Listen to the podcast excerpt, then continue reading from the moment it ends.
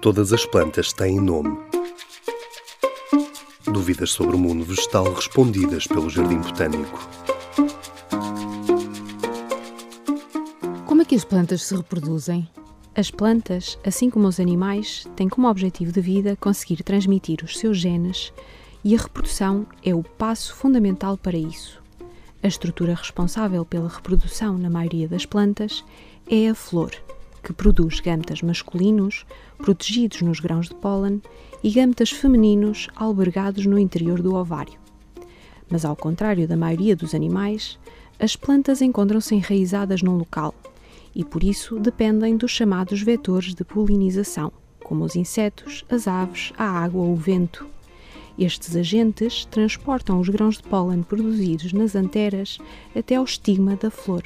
Eu explico. O estigma é a estrutura receptora dos grãos de pólen que cria as condições ideais para que os grãos de pólen germinem e conduzam os gametas masculinos até ao ovário, onde ocorre a fecundação. Após a fecundação, desenvolve-se a semente. Esta contém o embrião, que é frequentemente acompanhado de substâncias de reserva que o ajudam a sobreviver nos primeiros estádios de desenvolvimento após a germinação da semente.